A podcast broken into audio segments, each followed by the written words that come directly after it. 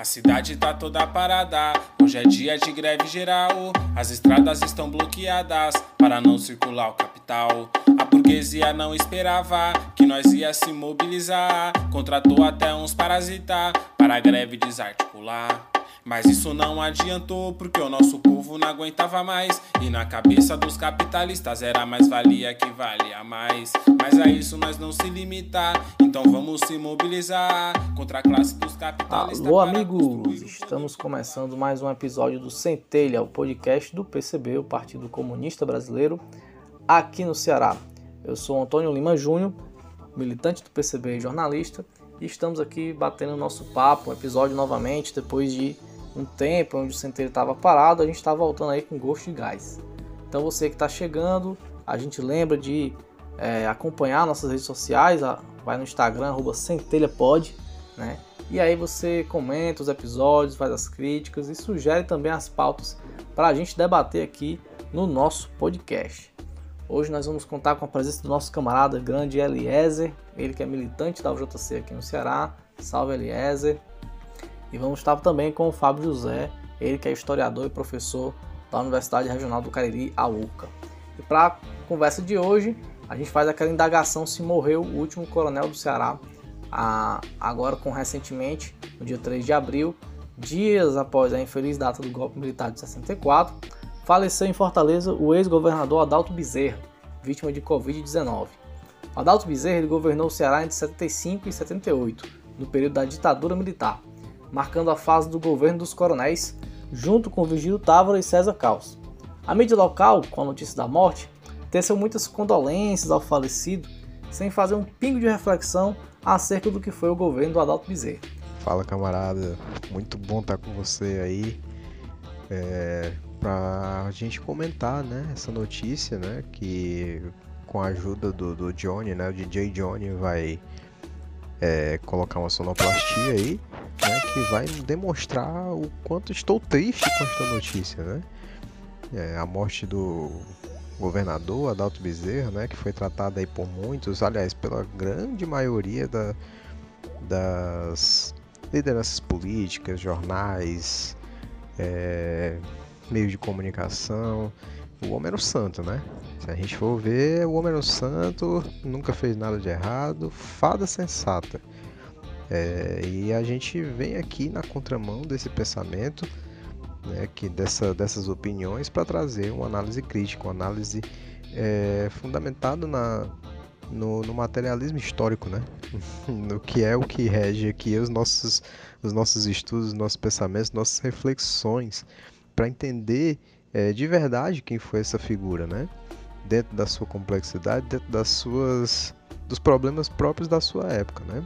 Que é uma época bem difícil, a gente sabe é, o que representa, né, a, a, ditadura militar e desmentir Ciro Gomes, é, todos os familiares aí, políticos de longa data, né, inclusive alguns de índole bem questionável, como a gente vai abordar um pouco mais à frente. É, e fazer com que o nosso ouvinte eles veja, né, outro lado da história, o lado da luta de classes, né? Então é um prazer, né? A gente está aqui e vamos dar início a esse bate-papo. Então, para falar sobre o assunto, chamamos o Fábio José, ele que é historiador e professor da Universidade Regional do Cariri, a URCA, para conversar conosco aqui no Centelha. Olá, Fábio José, uma grande satisfação estar com você. Que saudades aí do Cariri. É, Olá, tudo bem? Obrigado pelo convite. Espero ajudar na, nessa reflexão que é tão importante. Do Brasil, fogo no pavio. Vamos libertar nosso povão. Com pão, trabalho, terra e fuzil. Vai, fogo no pavio.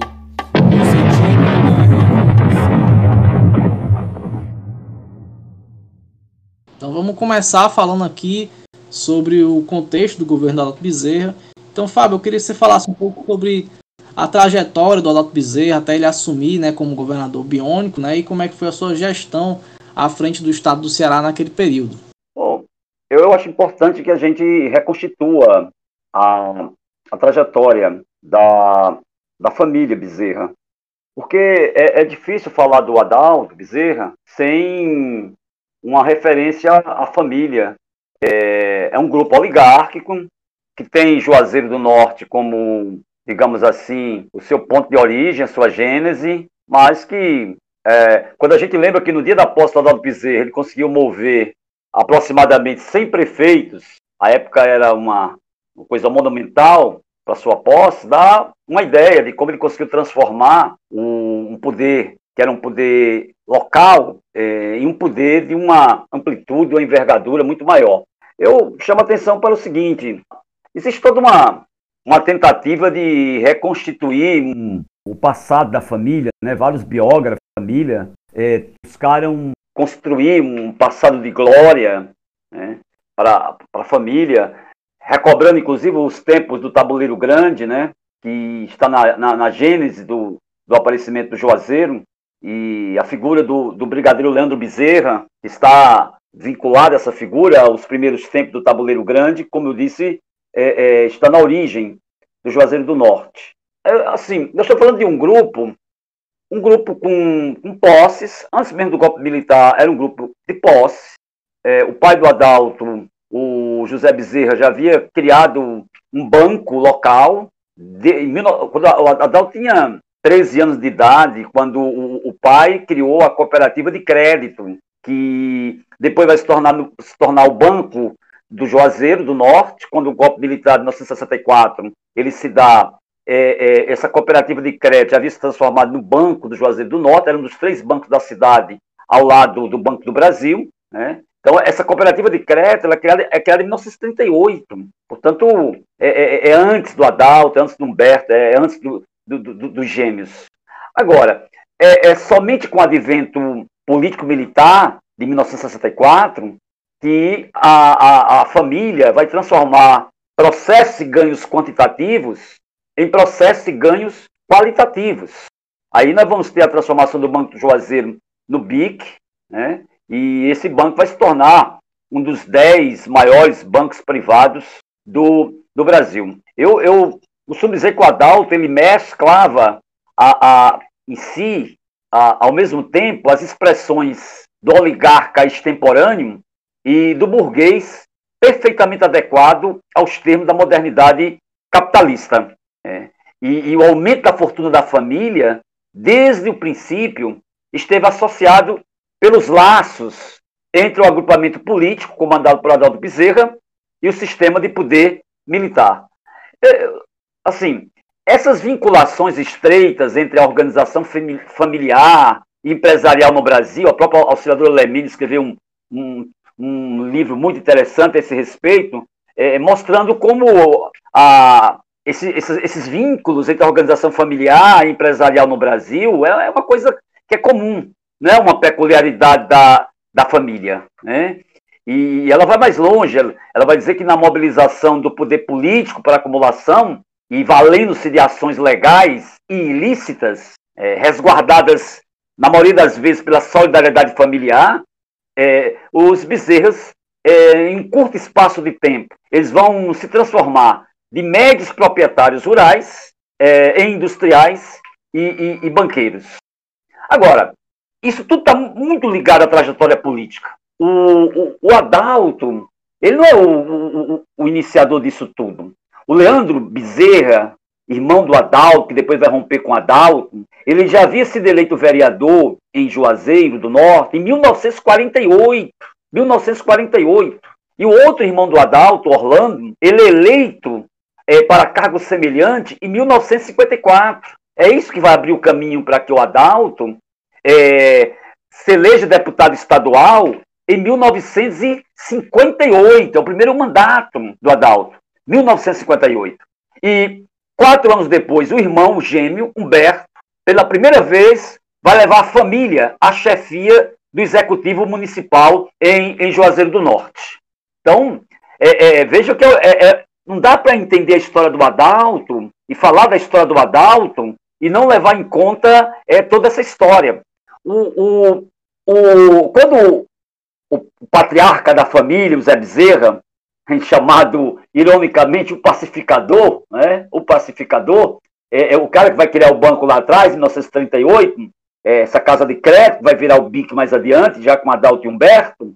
É interessante, ele, ele, ele, ele, ele morre em 1954 e aquilo é, é, é um, é um baque para a família, a morte do, do, do, Zé Bezerra. O Adalto, nesse momento, e Humberto, eles estão é, fazendo carreira militar nacionalmente. Só lembrando que o, o Adalto e o Humberto, eles saem, engraçado como eles vão, vão, vão, vão é, é, trilhar os mesmos passos, né? Porque o, o, o, Adalto e o Humberto vão estudar nas mesmas escolas, vão ter os mesmos preceptores.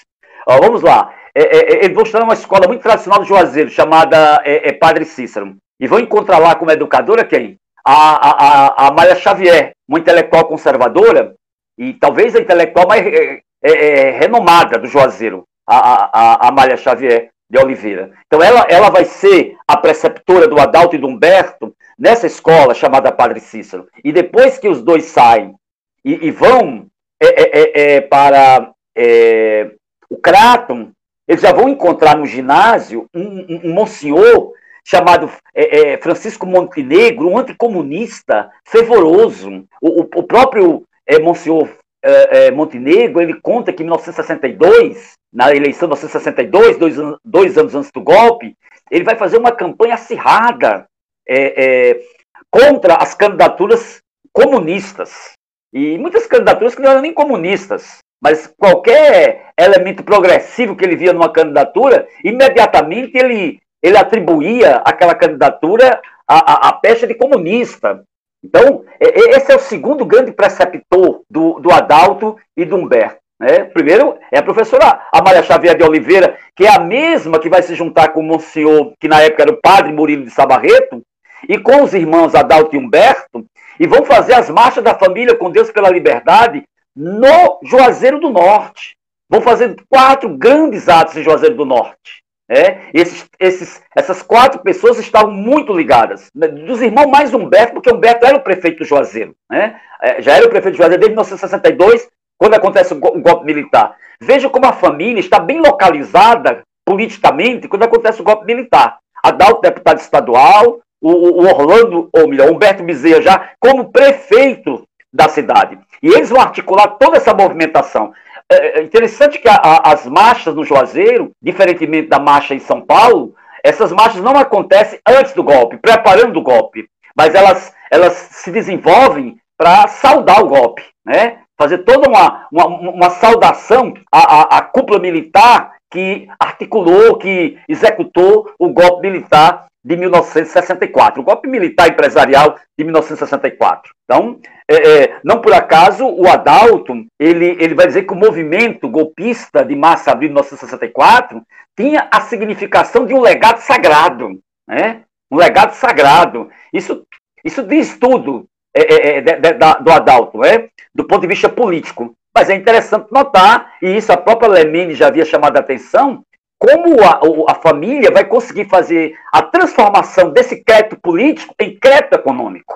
Não é que a família era uma família pobre, era uma família rica. Mas uma coisa é você ser uma família rica, outra coisa é você fazer uma grande fortuna. Né? É, é, então, o Adalto usou o tempo todo os seus, os seus cargos é, é, dentro do Estado para favorecer a, a, a, o enriquecimento da família. O enriquecimento, a, transformação de uma, de uma riqueza local numa riqueza de dimensão é, nacional e depois até internacional.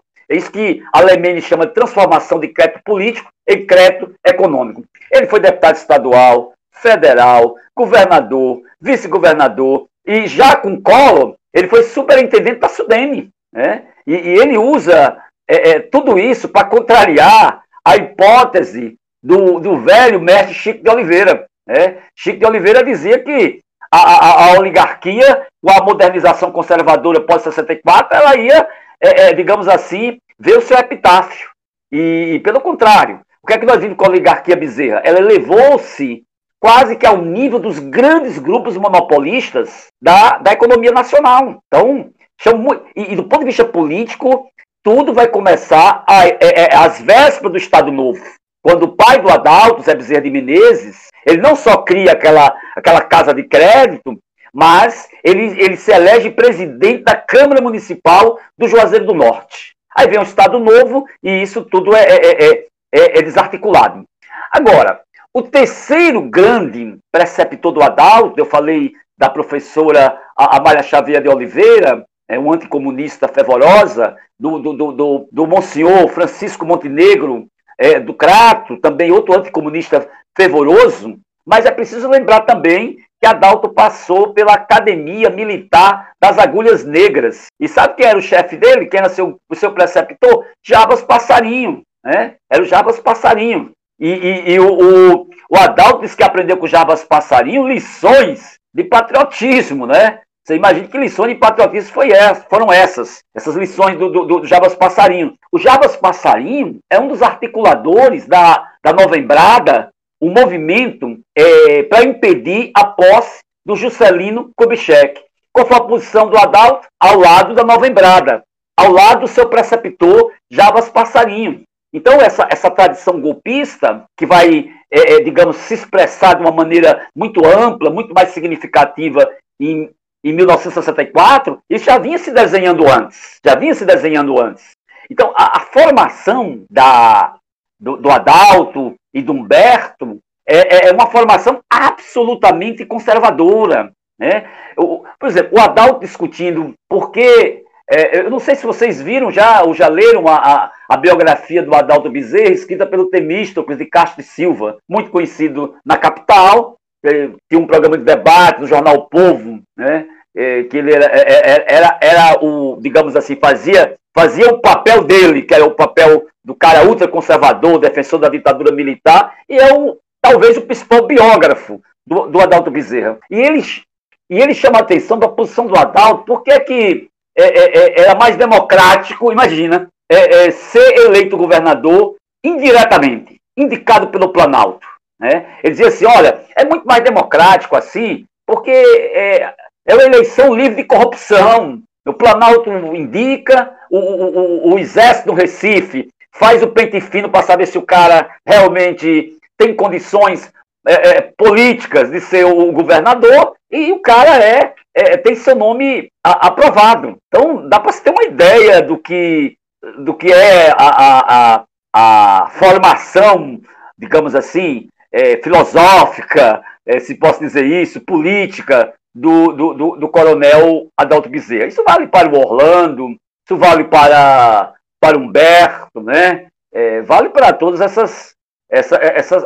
Isso também vale para esses coronéis fora do, do, do, do, da família, o Vigílio, o, o César Caos, porque foram, eles todos foram eleitos de maneira indireta. O Vigílio, pela primeira vez, em 1962, o Vigílio ainda foi eleito de forma direta. Mas a, a, a, a volta do Vigílio ao, ao, ao, governo é de maneira indireta, assim como do César Caos, assim como do, do, do, do próprio Adalto Bezerra. Né? Então, é, é importante. Agora, é importante ver, sobretudo nesse processo, como a velha ordem oligárquica, né?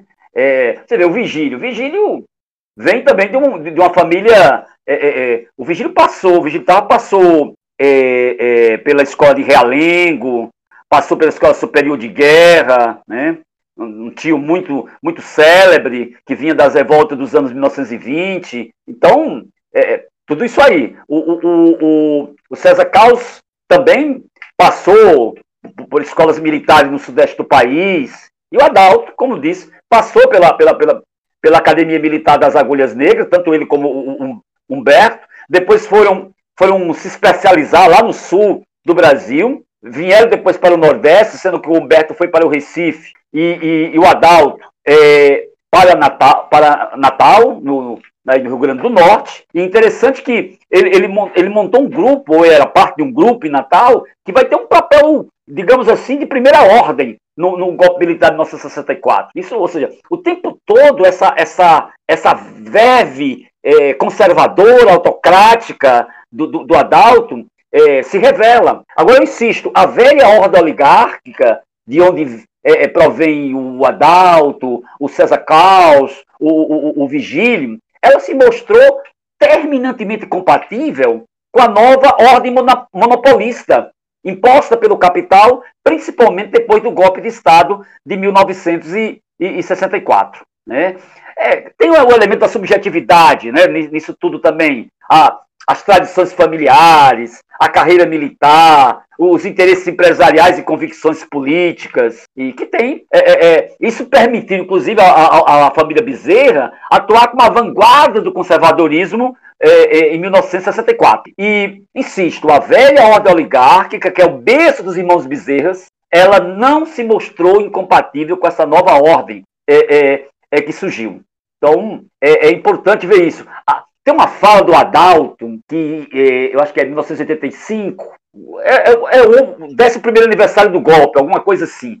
Que ele faz uma fala que ele diz que, tipo assim, com a ajuda de Deus, é, com fé, aí ele diz assim: haveremos de prosseguir a longa e difícil trajetória que nós iniciamos em 1964. Então, 11 anos depois, ele ainda reivindicava de uma maneira é, febril o, o, golpe de 1964. Bom, aí quando faleceu o patriarca do clã, que é, é, é o José Bezerra de Menezes, os irmãos Adalto e Humberto Bezerra, que seguiam então uma, uma trajetória ascensional nas Forças Armadas, é, é, é eles, eles, o Adalto particularmente, ele é convocado a, a, a, voltar ao Cariri. Não volta de uma vez, mas volta aos poucos e é quando ele se torna, quatro anos depois, uh, deputado estadual. Agora, eu quero insistir nesse raciocínio. Quando lhe faleceu o pai, a, a, a Dalta, assim como os irmãos, eles herdaram uma pequena fortuna. Agora, nada que pudesse ser cogitado como uma imensa coleção de riquezas. Existiam propriedades rurais, empresas de pequeno e médio porte e economias que certamente permitiriam aos familiares do morto viver com absoluta serenidade. Eu, eu, ironizo, né? sem, a, é, sem a preocupação bíblica né? de ganhar o pão com o sol do rosto. Herdou-se também um poder político, mas era um poder político de expressão puramente local. Eu falei há pouco, o irmão mais jovem, Orlando Bezerra, ele vai se eleger no ano que o pai faleceu, e quatro anos depois o Adalto é, é, é sufragado, né? Pela primeira vez, deputado estadual. E mais quatro anos depois, Humberto, ele é, é, é eleito prefeito. Então, você falando do, de um, do Adalto, nascido no Juazeiro do Norte, né? É, é, no, no, famoso sítio Salgadinho, até hoje tem lá propriedades da família. É, 1926, o Adalto viveu quase 100 anos. Quase 100 anos. Você pegar 1926 para 2021, dá o quê aí? Dá quase 100 anos. Né? E, e passou por toda essa trajetória é, é, e toda essa formação ideológica é, é, que eu, eu citei aqui, passando pela, pela, pela professora é, é, Amália Xavier, pelo Francisco Montenegro e, e finalmente pelo Jarbas Passarinho. Então essa, essas figuras tiveram um papel muito importante na formação de uma figura convictamente conservadora, convictamente antidemocrática. É, isso precisa ficar muito nítido. Né? A, a imprensa que noticiou o falecimento do Adalto não, não, não fez o balanço. Né? É, é, o cara que disse que é, é, que 64 tinha sido um, uma, uma, revolução e, e, que as eleições indiretas eram mais democráticas porque é, é eram isentas de corrupção e enfim que é interessante porque é, é, a democracia é sinônimo de pente fino mesmo é sinônimo de sim do Planalto é sinônimo de sim do Exército lá em Recife porque essa visão autocrática tem marcado não só a média do pensamento burguês no Brasil, mas, em particular, a, a, a, a média do pensamento dessa oligarquia, né, que não desapareceu com o golpe de 1964, mas, pelo contrário, se fortaleceu com, com, com o golpe de 1964. Eu, eu, insisto nesse raciocínio, que o Adalto ele mescla as expressões do oligarca extemporâneo e do burguês perfeitamente adequado à modernidade capitalista insisto nesse raciocínio, porque eu acho que é, é muito importante, até para o, segundo momento da nossa discussão aqui. Eu acho que isso tem, tem, tem uma, uma importância, é, eu diria que significativa. Ah, bom, o Adalto, ele, ele não é o último a, a ocupar um, um cargo político pela família aqui no Ceará. Eu não sei se vocês estão lembrados, mas o Ivan Bezerra, o Ivan Bezerra, ele foi ministro da. Oh, ministro, desculpem. Ele foi secretário da indústria do Ciro Gomes. Você vê que interessante. Ele não foi secretário de agricultura. Porque há uma tentativa de re relacionar o poder da família Bezerra com é, a posse agrária. Né? E, e, não é assim. Era assim. Mas depois de 1964, sobretudo, isso, isso não, não. Por exemplo, eu falei há pouco da hipótese do, do, do, do velho Chico de Oliveira, da, da, do epitáfio da, da, das velhas oligarquias. E, e chamei a atenção que, por que o Adalto ele sobrevive? Porque ele não se contentou com as velhas estruturas e raízes de poder, mas quis elevar e elevou o poder familiar ao nível dos grandes grupos monopolistas da, da, da economia nacional. E é interessante como o fato de ser governador ajudou a consolidar isso. Humberto foi vice-governador, o Adalto foi vice-governador e governador. E é interessante, pouco se fala hoje, mas se falou muito dela lá atrás, a Lacoque Bezerra. A, a Lacoque Bezerra, ela é uma das duas filhas, a, a, a, o Zé Bezerra de Menezes, que era casado com a Maria, Maria Amélia, uma figura que era muito conhecida entre as famílias tradicionais do, do, do Juazeiro, a Maria Amélia, é, nome de escola e tudo no Juazeiro, Zé Bezerra também nome de escola, enfim. Eles tiveram sete filhos. São, são cinco homens e duas mulheres. E uma dessas mulheres é a Lacoque Bezerra, que ocupou os, é, é, os postos, primeiro de delegada regional de educação. E depois ela foi suplente senadora da República. E chegou a, a, a, a, a ter atividade como senadora da República. É interessante, quando ela foi delegada regional de educação, ela era responsável por 16 municípios.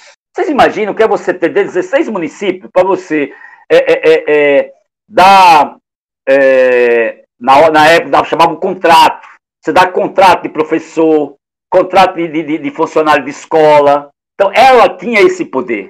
Né? E, e isso ia criando uma, uma clientela muito forte e criou uma clientela muito forte na, na, na região do, do, do, Cariri. Enfim, é, é uma família em que o lastro político teve um peso muito grande do ponto de vista da formação, não da riqueza, mas, como eu chamei há pouco, de a fortuna. Você imagina, Humberto foi prefeito, foi do Juazeiro, foi vice-governador, né? É, é, Adalto ocupou o principal e o segundo cargo da máquina estatal do Ceará. Né? E, e, o Ivan Bezerra, que eu falei há pouco, chegou a ser secretário da indústria do governador é, é, é Ciro Gomes. Então, olha o peso, olha o peso. Eu, eu diria que uh, esse, esse, esse, esse poder, é, ele foi fomentando essa fortuna, mas ao mesmo tempo uh, não, não, pensemos que não tinha disputa, né? O grupo do César Carlos era um grupo com seus interesses. O César Carlos, inclusive, também com interesses empresariais. O, o Vigílio ele se transformou num político profissional mais, mais clássico. E, e, e, o Adalto não.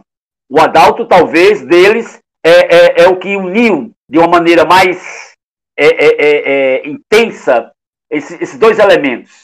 O do poder político e o do poder econômico. Eu, eu acredito que nenhum mais do que ele conseguiu fazer isso. Eu acho o seguinte, aí é uma, uma hipótese eu acho que esse, esse fenômeno de você chegar em 1964, um golpe de Estado, é, é, o capital monopolista é, é, é, capturando a economia brasileira, e mesmo assim você pega um grupo oligárquico, arcaico, e ele ganha um, um papel, ganha uma figuração importante dentro do cenário político. Eu, eu tenho uma, uma, uma, uma, hipótese que isso deveu-se à ausência de uma revolução burguesa, no sentido clássico do termo, que liquidasse ou que houvesse liquidado com o monopólio da terra por coronéis e oligarcas tradicionais. Isso não aconteceu. Permitiu, então, que esse arcaísmo pré-capitalista ele se misturasse a, a, a, ao que há de mais moderno no capitalismo, capitalismo monopolista e tal, e tal, e tal. Né? Então, no caso da família Bezerra, eu acho que não é possível entender o seu progresso político sem levar em conta que o Ceará, nos anos 1960 e 1970, era ainda preponderantemente rural e os votos que elegiam seus membros provinham, em parte, desse universo é, é, sociogeográfico. Veja que contradição. entre o moderno e, e, e o arcaico.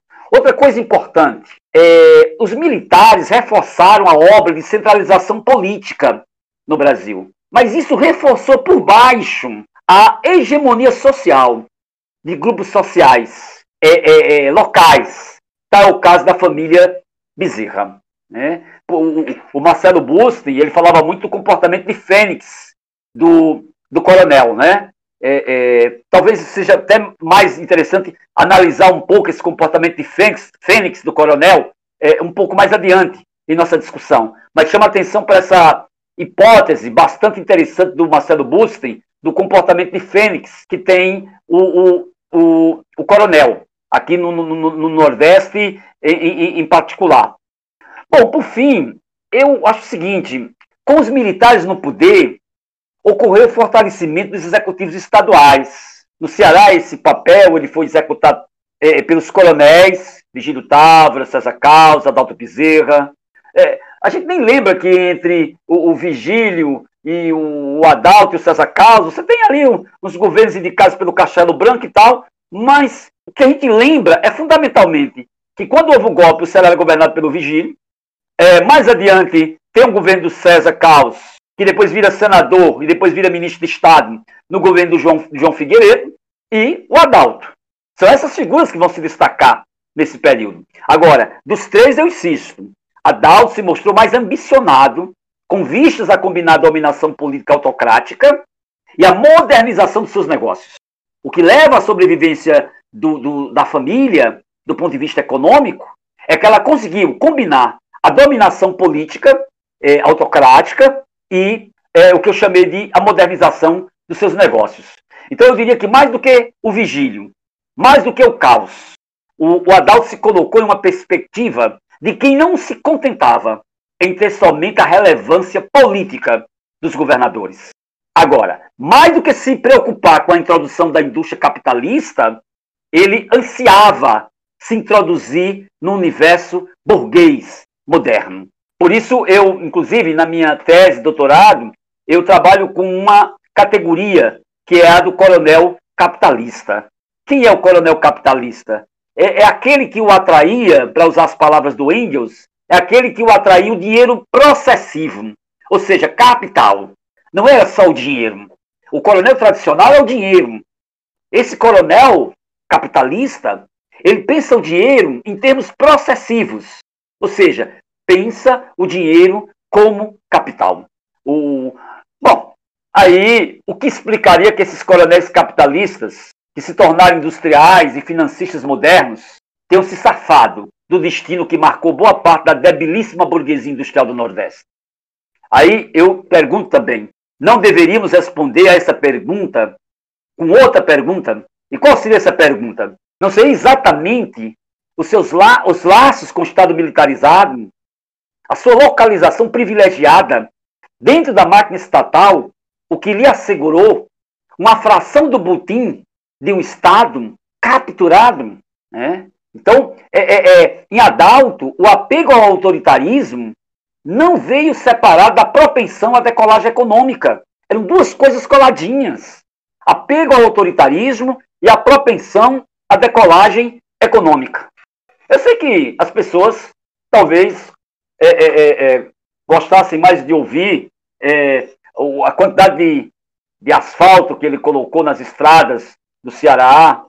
Os colégios, por exemplo, foram, foram criados alguns colégios, principalmente no, no, Juazeiro. Você, você aqui em Fortaleza, você tem um, um, uma, uma escola, um colégio estadual chamado Adalto Bezerra. Você vai no Juazeiro, também tem um chamado Adalto Bezerra. Então, não só ele foi criando o, o, o, os colégios, mas colocando o próprio nome no, no, nos colégios.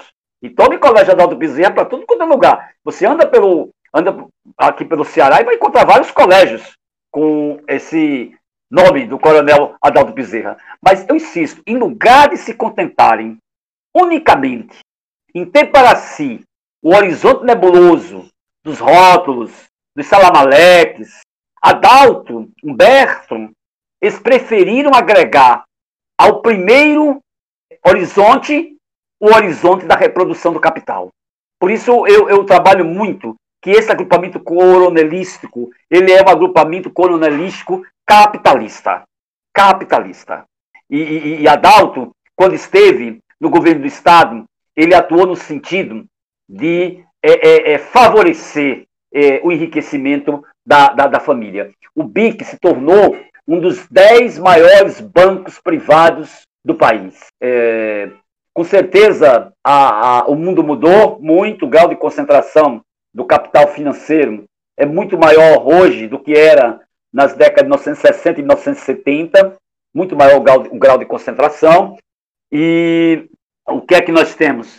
Que aí, o, mesmo bancos grandes, como era o caso do, do, do, do BIC, não, é essencialmente isso. O, o BIC se tornou um dos, um dos dez principais bancos privados do país. E imagina, a, a se nós tomarmos o, o onde ficava a, direção do, do BIC em 1964, ela funcionava na rua Santa Luzia, no Juazeiro do Norte. É, durante a ditadura, foi o que aconteceu. A, o, o, centro executivo do banco saiu do Juazeiro e veio é, para Fortaleza. E depois, para onde? Para a Avenida Paulista. Para se ter uma ideia de como o banco se transformou ao longo dos 21 anos de ditadura. Ou seja, o centro nevrálgico do banco era uma cidade no sul do Ceará chamada Juazeiro do Norte. É, depois, o centro se desloca para a capital, Fortaleza, e finalmente vai para a Avenida Paulista, em São Paulo, onde naquele momento estava o quê? O, o, centro do capital financeiro. E isso mostra como a combinação é, ganhos políticos e ganhos econômicos, essa, essa, essa, essa solução combinada, ela, ela funcionou perfeitamente em relação a, a, ao grupo Bezerra, à família Bezerra. E, e, não devemos espantar, porque a, própria Alcindor Lemende havia chamado a atenção para esse essa relação ambígua entre a, a família, poder familiar e, e, e, poder empresarial, formação empresarial. Evidentemente, os últimos anos, as últimas décadas, os últimos anos, têm implicado em uma disputa muito acirrada entre as várias, é, é, é, digamos assim, vertentes do capital financeiro, as várias ramificações do capital financeiro. Isso tem levado a uma concentração de, de, de capital muito maior. Quantos bancos né, é, é, que pareciam eternos e morredores aqui no Brasil não, não, não fecharam as suas portas ou não foram é, é, capturados por bancos internacionais. Né? Cadê, onde está o, o Bancesa, onde está o, o Banorte, onde está o Banco Econômico, né? E no caso do BIC, que chegou a, a, a atuar até nas Ilhas Caimã, é, de repente o, o, o, ele foi capturado uh, pelo, pelos chineses. Hum, a família Bezerra passou a ter um peso maior, menor dentro do BIC. Mas isso não diminui é, nada, nada, nada do que significou para a família Bezerra a sua relação uh, desde o primeiro momento com o golpe de Estado de 1964 e com a, o regime ditatorial de, de 21 anos.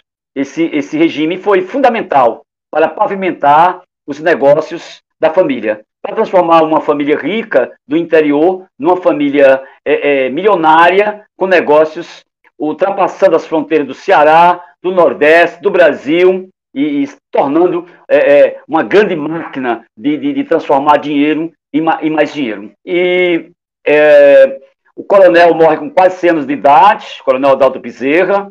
É, no, no ano passado, o seu sobrinho, o, o, o Arnon Bezerra, filho do seu irmão Leandro Bezerra, que era prefeito Juazeiro, perdeu a, a, a, a reeleição, né? e isso certamente é, é, é, é uma pista para que a gente possa debater de, de maneira é, bastante prática o, qual é o lugar hoje dessa, desse velho coronelismo na política, principalmente na política no Ceará e mais especificamente no interior do Ceará. Perfeito, muito boa a fala do nosso grande mestre aí, Fábio, Fábio José Queiroz, professor da URCA, historiador. É, bem, a gente está falando sobre essa questão da morte do Adalto, exatamente porque nós vimos que a imprensa cearense pouco discutiu essa questão. Detalhe, né, a morte do Adalto Bezerra foi dois dias após a, o aniversário do golpe militar. Né, e aí não há uma reflexão sobre o governo do Adalto Bezerra. Né, e aí, curioso, o, o Fábio fala da questão até das escolas, né, com o nome, com o nome do Adalto Bezerra. Em nenhum momento isso foi revisto, né? É, e tem muito a ver com aquilo que o Walter Beige me fala, né? De como a história é escrita, né? A história oficial. Eu vou passar agora para o Eliezer. Eliezer, você tem alguma pergunta para o nosso grande mestre aqui, o Fábio? Pronto, camarada. É, na verdade, eu tinha algumas perguntas, mas no meio do caminho, na fala do, do mestre Fábio, é, algumas delas foram respondidas, mas é muito mais um comentário e também acompanhado de uma pergunta, né? É, primeiro o comentário e depois a pergunta, tá, mestre? Só, só mais um. Deixa eu organizar aqui. Bom, de qualquer maneira, assim, como o Lima vinha falando, né, a, a mídia ela não não se pronunciou assim da maneira como deveria, né? Como a gente tem, tem, tem feito aqui nesses últimos minutos, né? Não fez uma reflexão crítica é, sobre o papel do, do Adalto Bezerra como esse governador biônico, né? É, que foi aí é, indicado pela ditadura.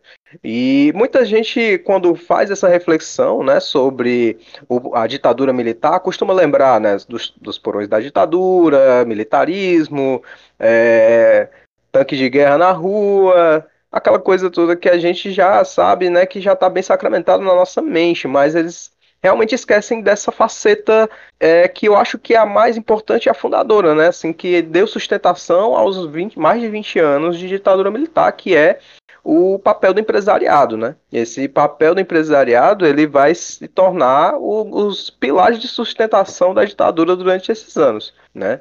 É, nesse sentido, o Adalto, pela, pela descrição que o, o professor Fábio foi nos, nos, trazendo agora nessa reflexão, ele parece ser um exímio representante né, dessa elite empresarial que deu sustentação e não somente deu sustentação, como foi ator político. Né, desse, desse golpe. É, o que eu ia é, mais ou menos comentar era que era exatamente isso, né? Que muita gente escreveu é, como um modo de amenizar, vamos dizer assim, o papel de coronel, né, do, do ex-governador, colocando assim panos quentes nessa questão, né? Dele, dele, ter, dele ter sido esse é, é, é, representante empresarial e militar né, do, do governo da ditadura militar aqui no Ceará.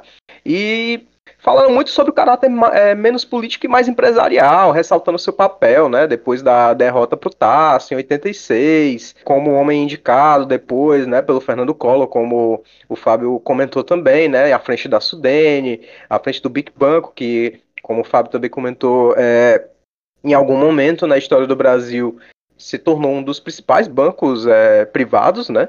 É, esquecem também, mas esqueceram exatamente disso, né? De que ela teve esse, é, a ditadura, ela teve esse caráter é, de aprofundar, né? A, a, a, o, a economia liberal dentro do Brasil e o, e o Adalto ele representava isso, né?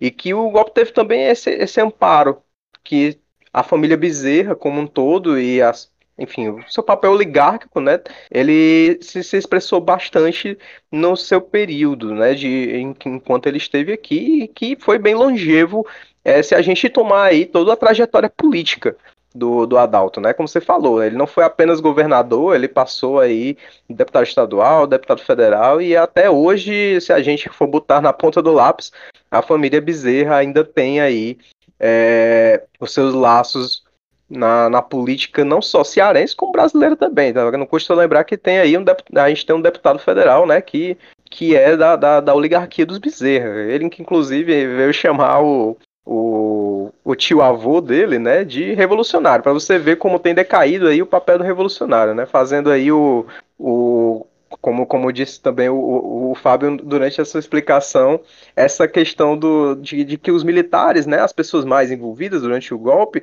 tinham essa, essa coisa de chamar aquele o golpe em si num, em um caráter revolucionário, né? E isso fica muito evidente nas falas, por exemplo, do, do general Gazineu, né? Que eu, nas minhas, nas minhas pesquisas para para montar a pauta aqui junto com o Lima, eu assisti alguns vídeos, li algumas coisas, e o general Gazineu ressaltava tremendamente esse, esse papel, vamos dizer, revolucionário da, da ditadura. E embora a gente saiba que no, o Nordeste em si ele tenha servido muito mais é, como um, um, um local é, para você se amotinar né, é, na, nesse período da ditadura militar, com as guerrilhas urbanas e tudo mais. Enfim, aquele, aquele papel das esquerdas revolucionárias da época, né, da luta armada, é, ainda assim houve um recrudescimento é, nos quartéis, né? Aqui a gente teve a figura do nosso camarada falecido Tarcísio Leitão, que foi torturado ali no, no, no 23BC, né? O Chico Lopes, eu acredito, do, do, do, de outro partido também, ele foi torturado em algum momento. É, e aí, o, o, professor, eu queria saber, assim, é, dentro da lógica da ditadura, a gente teve ali três governadores, assim, chamados biônicos, né? Os coronéis, esses três coronéis. E mais a pretexto disso, né? É em que se diferenciava ou não a nível de recrudescimento, assim, o Adalto, o Vigílio e o César Carlos durante esse período em que eles estiveram ali no poder, né? Já que o senhor tocou muito, e muito bem, diga-se de passagem, nessa faceta mais empresarial, né, do, do Adalto, em que ele se diferenciava nesse, nesse recrudescimento da ditadura, já que ele pegou ali aquela fase dos anos 70, né? Os três, na verdade, né? Se passar por Fábio, que reforçar Fábio, você fala uma questão muito importante aí na, no, sobre o Adalto, que é a formação conservadora dele, de comunista. Acho que é muito importante reforçar isso. E aí, pegando o gancho da fala da Eliese, também queria que você falasse um pouco sobre é, a partir dessa formação conservadora dele, como é que se expressa na, durante o governo dele na repressão aos movimentos sociais, à oposição à ditadura militar. Bom, eu, eu penso que nós estamos diante de três grupos, cada um com seus interesses, né? O grupo político do Vigílio, o grupo político do, do Adalto e do, do César Caos. Eles vêm, inclusive, de regiões diferentes, né? O, o César Caos é, é, da capital, mas o Vigílio, por exemplo, ele vem do Jaguaribe, e, e o Adalto vem lá do Cariri. Então, nós estamos falando de grupos que a origem deles é, é, é, até geográfica, dentro do estado do Ceará, é diferente. Ou seja, quando o, o, o, a, o Adalto estava começando a, a, se destacar na, na política no estado do Ceará, ele eleito em 1958, deputado estadual, é a primeira vez que alguém da família tem um mandato estadual, o, o, o Vigílio já era um cara com, é, é, com voo nacional. aquele governo parlamentar é, golpista, para impedir que o João Goulart pudesse governar com plenos poderes, com aquele parlamentarismo de ocasião, nós tivemos lá um momento que o, o Tancredo é, é o primeiro-ministro e o Vigílio Távora, ele é o, o, ministro da aviação desse, desse, desse gabinete do, do, do Tancredo Neves. É, isso, isso, é pouco comentado, mas é, é, é verdade. Ele foi ministro da aviação nesse gabinete provisório do Tancredo Neves. E ele, ele se desvincula da, do gabinete para se candidatar a governador do Ceará em, em 1962. Então, quando vem o golpe militar em 1964, o, o Vigílio ele está à, à, frente do governo do estado do Ceará. É, é, é o tempo da ALPRO, da Aliança para o Progresso.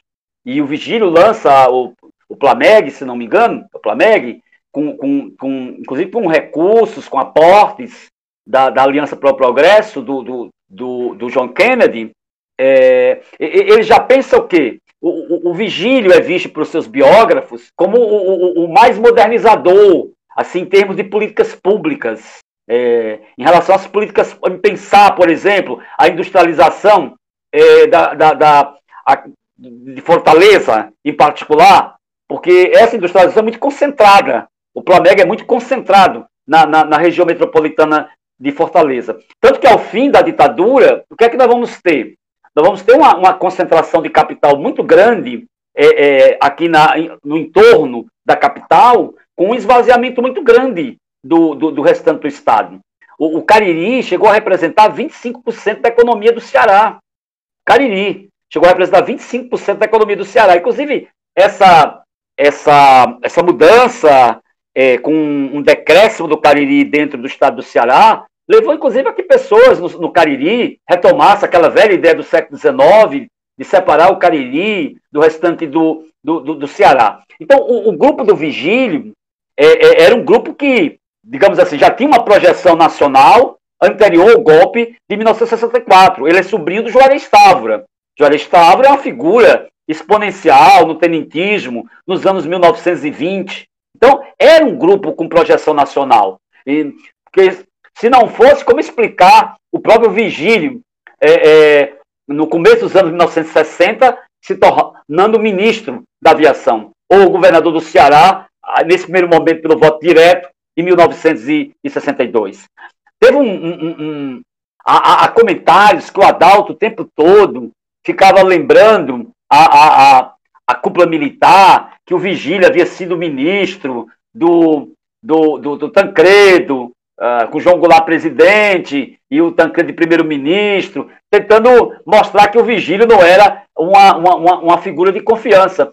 E, e o Vigílio, desde, desde o momento do golpe, ele procurou mostrar a, aos militares que confiassem nele, que ele era um cara que estava ao lado do, do, do, do dos golpistas. Tanto que o cara vai mandar invadir a, a Rádio Dragão do Mar, que era uma, uma rádio de um, de, um, de um, parlamentar de oposição, né, vinculado a, a, ao, ao Jango, e o cara manda invadir a, Rádio Dragão do Mar, já para mostrar serviço. Mas olha, estou aqui, estou ao lado do, do, do, do, do projeto vencedor, e, e, não se preocupem. Né?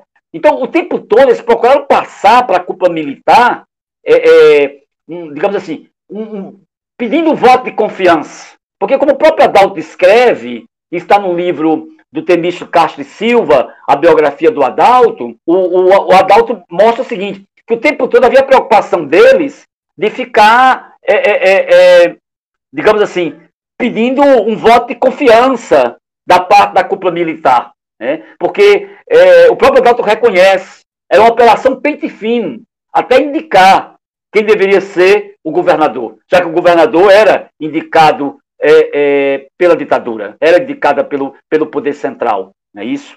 E, e para ver que como havia problemas entre eles, que não eram é, por baixo, na hora que a cortina subia, é, é, era só sorriso. Né? Quando a cortina baixava, aí a, a, a confusão começava entre os grupos coronelísticos.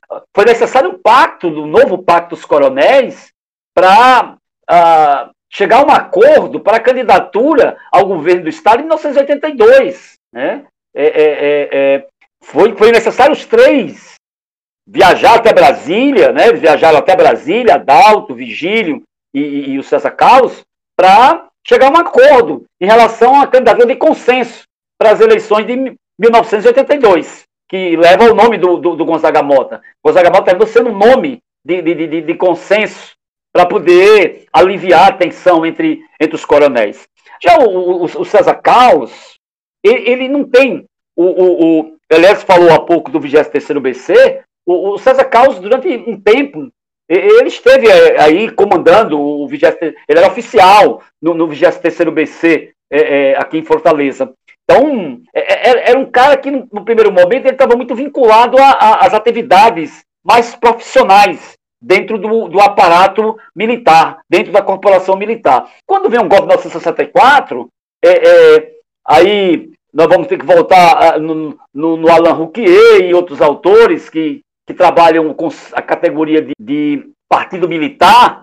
Aí, quando o partido militar funciona a partir de 1964, aí o César Caos, aí ele vai passar para o primeiro plano da política, né? até chegar a, governador, senador e, e, e, ministro das Minas e Energias do, do governo é, João Figueiredo. Deixou os filhos, inclusive, seguindo a, a carreira política, tiveram assim um, um peso importante no, no, no, primeiro momento do período chamado de redemocratização aí, é, é, é essa transição democrática aí que não acaba nunca, e, e mas depois perderam é, é, protagonismo. O, que vai acontecer também, de certo modo, com, com, com o grupo de, dos Bezerras. Eu acho que esse protagonismo ele começou a ser arranhado ainda na segunda metade da década de 1970. No, tem, tem, muitos problemas locais aqui, é, lá, do Juazeiro, que, que vão interferir nisso tudo. Por exemplo, o, o Adalto ele aposta as fichas num, num, num, num intelectual é, é, é do Juazeiro, intelectual é, evidentemente de, de linhagem conservadora, o, mas muito respeitado entre os intelectuais do Juazeiro, que era o doutor Mozart Cardoso. E, e, o que se sabe é que, como eles não, eles não conseguiram controlar o Mozart Cardoso, como eles gostariam de, de, de ter o controle sobre o, o, o, Mozart Cardoso como prefeito do Juazeiro, o, o, eles deram jeito de acusar o Mozart Cardoso de corrupção. É, é, é, é sempre. Você sabe que em 64 sempre procuravam fazer essa ligação entre política e corrupção. O que veio para o Brasil mais recente. É, hoje no Brasil, a, a, principalmente a turma de direita, extrema-direita, tenta vincular muito a atividade política à corrupção. E, e o golpe na 64 popularizou, é, é, promoveu esse tipo de, de, de, de, de ideia. Então, o, o, o Mozart Cardoso, acusado de corrupção, é afastado draconianamente da prefeitura do Juazeiro do Norte. O Adalto ainda consegue fazer é, é, é, seu sucessor, né? o Ailton Gomes. E, a, mas eleição de 1982, o, o grupo do César Caos uh, ganha a prefeitura do Juazeiro do Norte. Olha que coisa interessante. O Mauro Sampaio, filho do velho Leão Sampaio, que tinha sua candidatura às vezes 64, financiada pelo IBAD, Instituto Brasileiro de Ação Democrática, que financiava as candidaturas é, é, favoráveis a, a, ao fechamento do regime político, e, e apoiaram muito o Leão Sampaio, um médico muito conhecido na região do Cariri, que tem é, sua origem na cidade da, da Barbalha, e, e Mauro Sampaio vai se tornar muito popular no Juazeiro do Norte. O médico dos pobres e tal. É, é, é, é na administração dele que, em 1969, se ergue a, a, a estátua do, do, do, do, padre Cícero, é criado o estádio, o estádio, o estádio Rumeirão, no Juazeiro do Norte, então ele ficou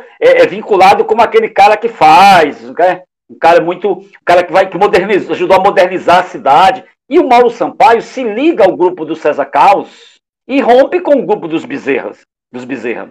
Né? E, e, fica, e ficam dois grupos muito poderosos dentro da cidade. O grupo do, dos Bezerra e o grupo do, do, do Mauro Sampaio.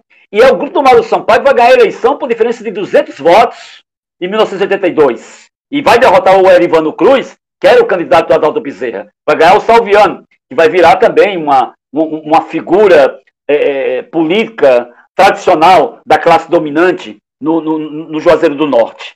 Então, existiam contradições é, muito vivas entre esses grupos. Estou dando exemplos concretos para chamar a atenção de que havia é, é, é, clivagens críticas, disputas entre esses grupos. Porque senão a gente vai, vai achar que esses grupos é o seguinte: havia uma harmonia, todos trabalhando na mesma direção. Não, havia contradição entre esses, entre esses grupos. Havia um acordo entre eles. Havia uma, um pensamento comum, que era o tema da ditadura militar empresarial, que eles apoiaram desde o golpe, né, até o fim da ditadura eles apoiaram. Né? A, a Dalton, o, o Vigílio e o César Carlos apoiaram a ditadura até é, a extremoção. Até o ato da extremoção eles apoiaram a, a, a, ditadura no Brasil. E no caso do Adalto, como eu disse, as contradições começaram a surgir dentro do próprio município de Juazeiro do Norte.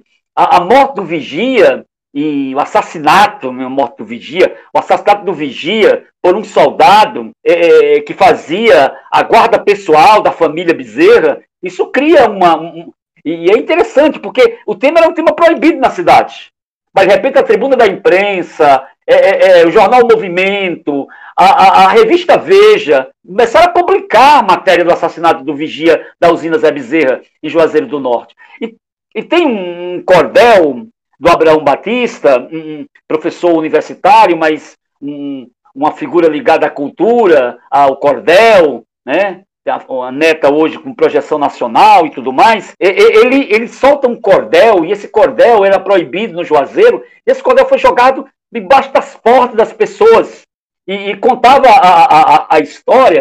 Bem, é, nós estamos aqui no nosso centelho falando sobre a morte do Adalto Bezerra no último dia 3 é, de abril, né, e como a gente já discutiu, a questão de como isso não foi é, corretamente abordado, né?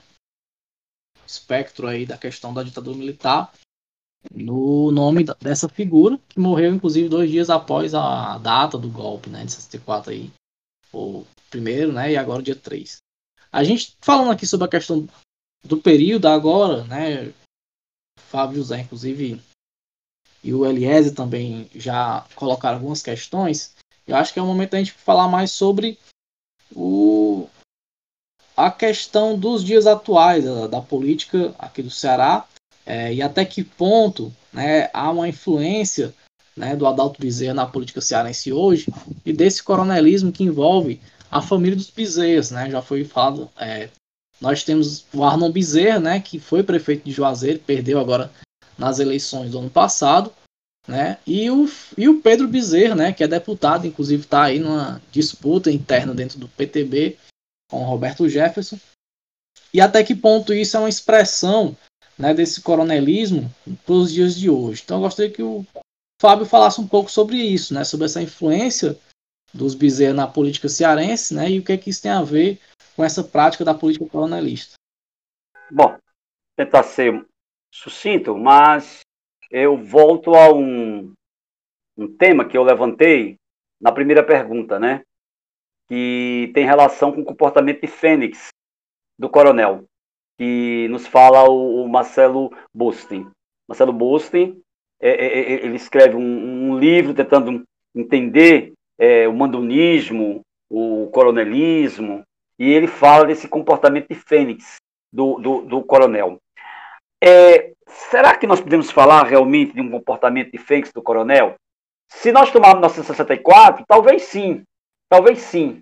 Mas eu, eu, eu uso a expressão coronel capitalista é, é, como, como uma metáfora.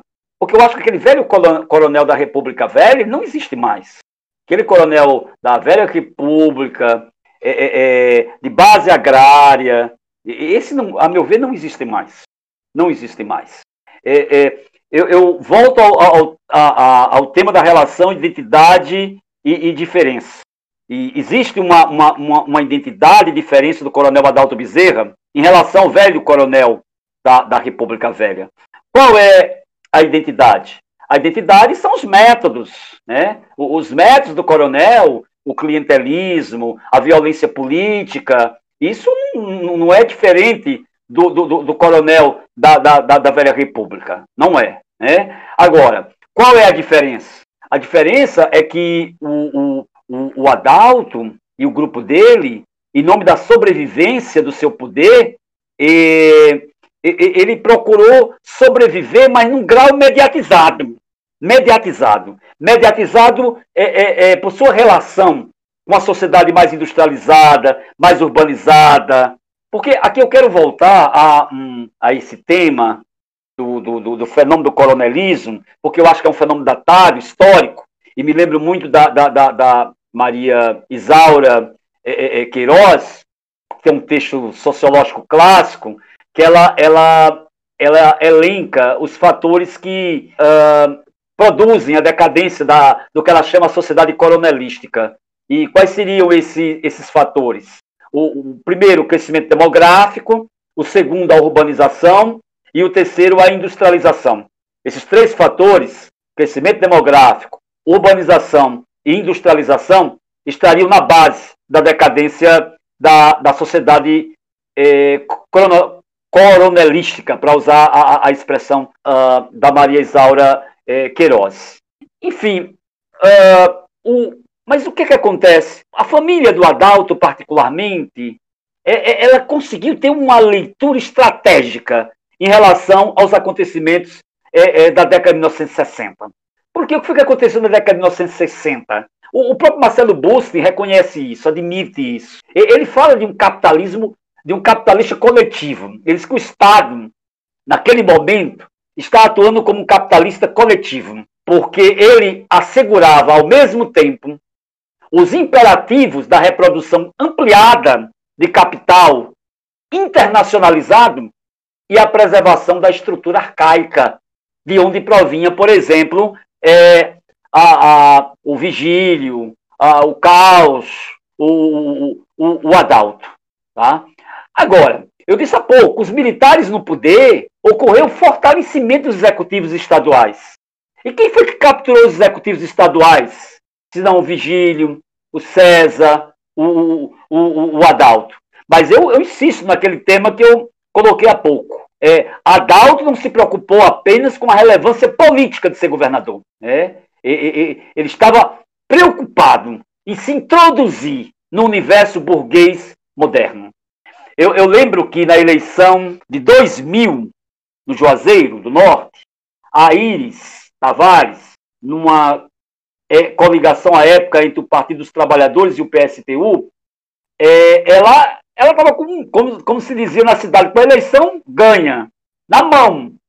De repente, durante duas semanas, a cidade enlouqueceu. A cidade não dormiu durante duas semanas. Distribuição de cesta básica, rede, dinheiro. Era uma loucura. Eu, eu, eu lembro que eu saí mais um, um, um, um é, com a própria Iris e com o. Eu acho que com Santana, do Partido dos Trabalhadores, estava fazendo uma conversa, e, e, e, saímos dessa conversa e, e fomos andar pela cidade, assim, no início da madrugada, para ver o que a população estava comentando. Mas era um negócio é, é, é, louco, né? Todas as casas abertas, de madrugada, e os carros passando, entregando as coisas. É, é, é, aquele mundo parecia morto soterrado. Mas, de repente, aquele mundo ele se mostrou em estado de ressurreição. Né? Então, é, é, o, a família Bezerra vai se introduzir no universo burguês moderno, mas, ao mesmo tempo, o elemento coronelístico não a abandona completamente. Não a abandona completamente. E, e, e engraçado, aí vem a eleição e o candidato do, do, do, do Adalto, que o Adalto apoiou, daí esse monte de dinheiro que rolou na reta final da, da, da, campanha, o Carlos Cruz, que faleceu recentemente, o, o Carlos Cruz ganha a eleição da Iris Tavares. Uma diferença pequena, mas é, é, ganha a eleição. Né? E engraçado que no dia da comemoração, eles fizeram uma comemoração perto de um local, para quem não conhece Juazeiro, é, é, é, um local chamado poliesportivo, fica ali no triângulo entre Juazeiro, Barbalha e, e, e o Crato, e de repente um helicóptero baixa e quem desce do helicóptero? O Adalto para comemorar a, a, a, vitória do seu candidato Carlos Cruz. Eu estou falando do ano 2000. Do ano 2000. Né? E, e olha, se era um coronel, era para vir montado num cavalo, né? com cela, tudo direitinho. Um casaco, um casaco de couro e um, uma bota. Não. Chegou o cara é, é, é, vestido da maneira mais moderna, vestido pelo alfaiate mais moderno e descendo do helicóptero. Ou seja, é, é isso que eu falo. É uma relação, em relação ao coronel antigo, que é de identidade, mas também de diferença. Por isso que eu acho que a importância da, da, do conceito de coronel capitalista e, ao mesmo tempo, de trabalharmos um olhar dialético, né? um olhar fino, dialético, para entender esse, esses fenômenos. Mas eu volto a, a, a, a Maria Isaura Queiroz, porque ela atribuiu, como eu disse há pouco, a urbanização ao crescimento demográfico e à industrialização o papel de agir contra essa estrutura coronelística. Eu acho que essa estrutura coronelística, é, daquele Ceará rural, é, é, isso praticamente desapareceu. Praticamente desapareceu.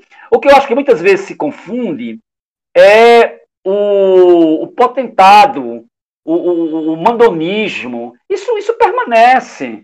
Isso permanece. Né? É, é, porque, de fato, aos poucos, e eu tenho um acordo com a Maria Isaura é, de Queiroz, é, é, é, a cidade ela vai escapando ao poder dos coronéis. A cidade vai escapando ao poder dos coronéis. O coronel, que foi o antigo dono da cidade, ele se torna um dos elementos da estrutura de poder. Ele não é mais o poder sozinho. Ele se torna um dos elementos da estrutura de, de poder. Se a gente tratar assim de uma maneira bem aberta essa temática, é, é, se admitirmos ainda a existência do coronel, a gente teria que dizer que o coronel ele não é mais o dono da cidade. Ele agora é um dos elementos da estrutura de poder. O coronelismo é um dos elementos da estrutura de poder. Valeu, Fábio, muito bem. É, o Fábio colocou aí algumas questões antes, do, antes de eu passar aqui para o Eliezer. Acho que é interessante a gente ver né, como, é, como é interessante as eleições lá em Juazeiro do Norte. Né? É, Juazeiro do Norte, nesses últimos períodos, das últimas décadas, não conseguiu reeleger nenhum prefeito. Né? E veja só, 2000 é uma, é uma eleição histórica. Né? Acho que é, é, é cabe até um, um programa específico sobre isso. O Fábio José que o diga, né? Que foi eleito lá pelo PSTU na época para vereador e foi uma eleição muito disputada com a, com a, Iris, com a Iris pelo PT, né? É, em 2016, né, o Arnon Bezerra foi eleito, né, com a disputa aí com o Gilmar Bender, né? É, setores até do progressismo estavam em dúvida se iam apoiar o, o, o, coronel ou o empresário. E aí chega 2020 o Arnon perde né, para o Gleidson. É, e é curioso que o termo coronelismo ele é muito empregado para situações políticas aqui do Nordeste, né? Mas quando a gente vê, por exemplo, o estado de São Paulo, que é dominado pelo, por, pelo PSDB, não é colocado nada sobre coronelismo. Vou passar para o Eliezer, que tem algumas perguntinhas aí para fazer ao Fábio também. Eliezer, é contigo. Camarada, é, o que eu, é, eu também fui bem contemplado é, pela fala final, a fala final assim, né? A última fala que o, do, do professor. É, mas eu ia, ia perguntar um pouco sobre é, o papel do Adalto, né, nesse, nesses bastidores da política mais recente, né? É, também é dentre essas pesquisas que eu fui fazendo para coleta de informações aqui para nossa pauta, é, uma das coisas que mais me chamou a atenção foi um vídeo de 2016, né, dele, é, ainda em pleno, vamos dizer assim, dentro do seu vigor ali, dos 90 e tantos anos, né, dentro das possibilidades, é, ele chamando o povo às ruas em 2016, não citou nomes, não citou partidos, mas se a gente puxar da memória, a gente sabe muito bem o que houve em 2016, né? A gente é, lembra muito bem o que foi que aconteceu, o golpe parlamentar, e a gente sabe que ele não estava falando em favor de quem sofreu o golpe, né? Tendo em vista aí a, a, a sua trajetória política histórica, né? E mais recentemente ainda, assim, a, o último tiro do, do, do coronel foi é, justamente na, nas eleições de 2020 de Fortaleza, né?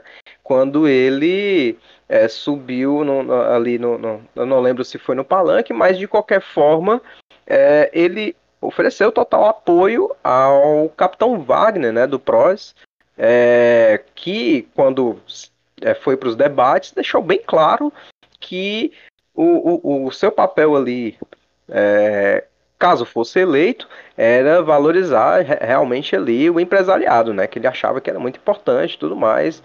E não para surpresa de ninguém, pelo menos não a minha, é, o, o, o, Adalto Bezerra foi lá e ofereceu é, apoio a ele, né? Então era muito mais sobre isso, assim, é, desses últimos anos, né? Com esse convulsionamento políticos do cenário político brasileiro, né? Que começa aí, eu acho que tem um início desde a crise de 2008, né? Que veio resvalar no Brasil é, depois de 2013, né? Com, a, com, a, com as jornadas de junho e segue até hoje, né? Com o golpe parlamentar, eleição é, do Bolsonaro, extrema direita ganhando força. É, se existe, existe algum, algum registro assim é, da, da, da influência política é, de bastidores, né? Já que ele não estava mais atuando tão ativamente como político de fato e mais como esse cara de bastidores, como o empresário que ele era, né? No final das contas. Não, eu estava falando o seguinte que é, nem nos últimos anos de vida, sem ter uma, uma militância tão pública, né? É, o, Adalto, ele, ele vai para a eleição de 1986, aquela vencida pelo Gereissati, e, e, e, no início, inclusive, das pesquisas, ele estava na frente, ele começa a pesquisa na frente do, do, do, do Gereissati. Aí todos sabem é, do impacto do, do, do plano é, é, é cruz, cruzado, né, da época do, do Sarney, o impacto que aquilo tem na, na, na eleição, né? O, o, MDB elege, e o Tasso era candidato pelo PMDB, é, o PMDB elege praticamente todos os prefeitos da, da, das capitais, com exceção, se não me engano, de Aracaju, que foi vencido pelo então PFL, né? Assim que eu, tentando lembrar de memória aqui. E o, a, vocês estão falando há pouco do. Se fala muito de coronelismo em relação ao Nordeste, e não se fala fora do Nordeste, como se fosse um fenômeno do Nordeste, né? E é, em 86, o Orestes Quécia é, é eleito governador de São Paulo. E não tem ninguém mais vinculado às práticas coronelísticas do que a, figura do Orestes Quécia, né? E foi eleito governador de São Paulo em 1986. Mas o, o, o, com essa derrota de 1986, o, Adalto ele foi se colocando cada vez mais numa, numa zona de sombra na política cearense né? e, e, e nacional. Até que tem a eleição presidencial de 1989, na qual ele se engaja de uma maneira muito, muito intensa na, na campanha do Fernando Collor de Mello. O Fernando Collor havia sido eleito governador em 86, no mesmo ano da eleição do Tasso contra o Adalto aqui. Três anos depois é o candidato a presidente e, e é, tem um apoio do Adalto, entusiasmado do Adalto. Tem um, um comício do, do, do, do Collor na, na Praça dos Franciscanos. O, o Adalto foi sempre muito ligado aos padres franciscanos no, no, no, Juazeiro do Norte, né? É, Frei Sabino, enfim um que foi capelão também, muito ligado a, a, ao Adalto, e, e, o comício é na Praça dos Franciscanos, assim, um comício imenso.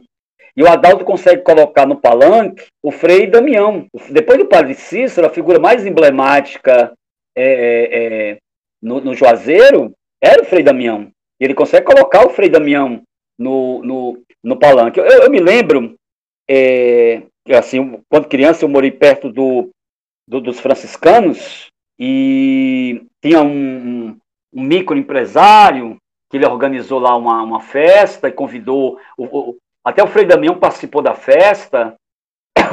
Seria até um microempresário para hoje, não sei se para a época a gente poderia chamar assim. Talvez esteja até cometendo um anacronismo. E, e, e o Adalto vai para essa festa, passa por essa festa. Tem uma cena antológica, que é o Adalto colocando uma, uma nota nas mãos do, do, do, do Frei Damião. Então, isso era visto como uma coisa muito, muito bonita, né?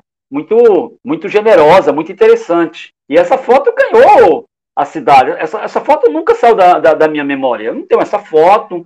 É, eu acho que depois que eu vi essa foto, é, é, a época, eu nunca mais tive um, um, um, encontro com essa, com essa imagem célebre, né? É, é, do padre Cícero, do, do padre Cícero, do, do, do Bezerra colocando a, a, a, a, cédula nas mãos do, do, do Frei Damião, né? Enfim, então o, o, o, a, o comício com o Frei Damião era um reencontro entre o coronel, o Frei Damião e uma política conservadora, expressa na candidatura do, do Colo de Melo. Né? E a, o Colo ganha a eleição, inclusive ganha a eleição no Juazeiro com a votação é, disparada, é, é tipo 40 mil votos contra quase 5 mil do, do Lula, alguma coisa assim. É um negócio é, assombroso. É, diferente do que vai acontecer depois, Juazeiro vai se transformar num, num, num, num espaço é, assim privilegiado de, de, de, votações no Lula, né? depois disso aí. Mas naquele momento foi isso. E o Adalto vai se tornar superintendente da, da, da, da, da Sudene, né? Vai comandar a Sudene. E ali foi, digamos assim, o último. É, é, ali foi o outono do patriarca na política mesmo, né? É, como, como, como, como, como, como alguém que ocupa cargo público, ali era, de fato, o outono do patriarca. Ali, ali, ali se manifestava, se materializava o outono do patriarca. E depois disso, ele vai reaparecer em 2000, na, ou seja, 11 anos depois da eleição do Collor, ele vai aparecer nessa, nessa eleição célebre que eu coloquei há pouco, que era que colocou o Carlos Cruz de um lado e, e o, o, a, a Iris Tavares da coligação PT-PSOL, ou PT-PSTU, do outro. Ou seja, em pleno período de democracia burguesa, uma coligação de esquerda ameaçava ganhar a prefeitura do Juazeiro do Norte, praticamente sem dinheiro e apenas com a mobilização da militância do PT e do PSTU, né, que ali fizeram inclusive a sua derradeira frente eleitoral. Era o ano de 2000. E faltando 15 dias para o pleito, como eu disse há pouco, a cidade começou a se encher de um boato que virou fato. Chegou o dinheiro do coronel. Era o que eu mais ouvia. Chegou o dinheiro do coronel. No sábado, que antecedeu a votação, é, como eu contei há pouco, nós andávamos pelas ruas da cidade. Era um espetáculo dantesco. Milhares de pessoas em plena madrugada se acotovelavam pelas sombras para receber dinheiro, redes, cestas básicas. O coronel, o candidato coronel ganhou por pouca margem de voto. Quando o resultado foi proclamado, é aquela imagem que eu falei há pouco. Que esperava chegar de um coronel montado em um cavalo, seguido de um bando de cavaleiros armados, se decepcionou. Adalto Bezerra desceu de um helicóptero cercado de pessoas bem vestidas e de gestos refinados. Ou seja, do velho potentado, de a muito se transformara no homem moderno, né? Moderno homem de negócio, tipicamente capitalista. Para ele, a eleição também não deixava de ser um negócio. Os métodos para vencê-la eram seus conhecidos de longa data. E ele usou esses métodos para que o Carlos Cruz, Cruz vencesse a, a, a eleição de 2000 no, no, no Juazeiro. Né? É, isso é 2000. 2000. É. De lá para cá, eu, eu, sempre vejo, a, a, a, ouvi muitas vezes pessoas falando, citei há, há pouco um exemplo, é, da, da, das, é, dos aportes financeiros que ele fazia a candidatos, mas geralmente candidatos comprometidos com programas é, é, é, é conservadores. Você falou aí do, do, do, do apoio dele ao, ao capitão Wagner. Ou seja, o coronel morreu coerente politicamente, né? A, apoiando alternativas conservadoras, repressivas, e, e foi assim todo, todo esse, esse processo. Ou seja, ele apoiou o golpe de 1964 e manteve essa coerência apoiando o golpe é, é, de 2016. Né? Seja, ele manteve a coerência. Que coerência é essa? É, é, a ideia dele de que a, a, a, democracia, as liberdades políticas, é, isso leva à corrupção. E que, portanto, é melhor o pente fino, como ele falou é, é lá atrás, para tentar justificar o fato de que ele chegava à, à, à governança do Estado por meio é, de uma escolha indireta e não por meio do, do voto popular. Ele, foi governador é, é, é do Estado por voto indireto.